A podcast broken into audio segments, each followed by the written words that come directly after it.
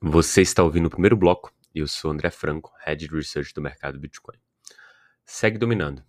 Hoje o dia ele começa com o Bitcoin subindo 2,58% e ultrapassando a marca dos 36 mil dólares.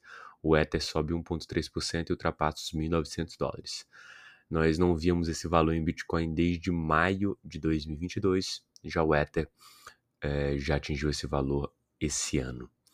O principal ativo do mercado ele segue mandando, enquanto sua dominância volta a se recuperar acima dos 52%. O cenário é muito claro e deixa muito óbvio que o Bitcoin deve continuar com a sua força aí até pelo menos o final do ano ou a aprovação do ETF.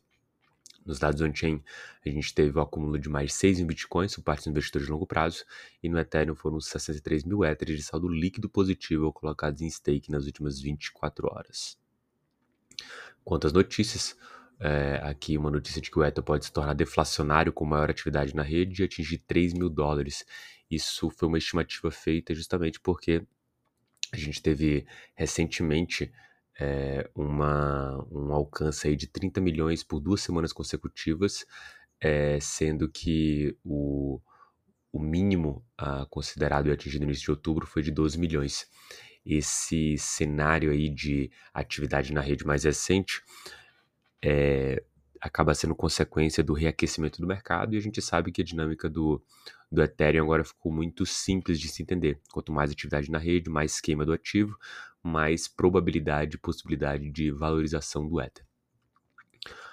A outra notícia vem da CFTC, que abriu 47 ações contra empresas cripto em 2023 e tem uma declaração aqui que com certeza é uma alfinetada na SEC. A CFTC declarou que no exercício financeiro de 2023 a empresa consolidou sua reputação como principal agência de fiscalização no espaço de ativos digitais.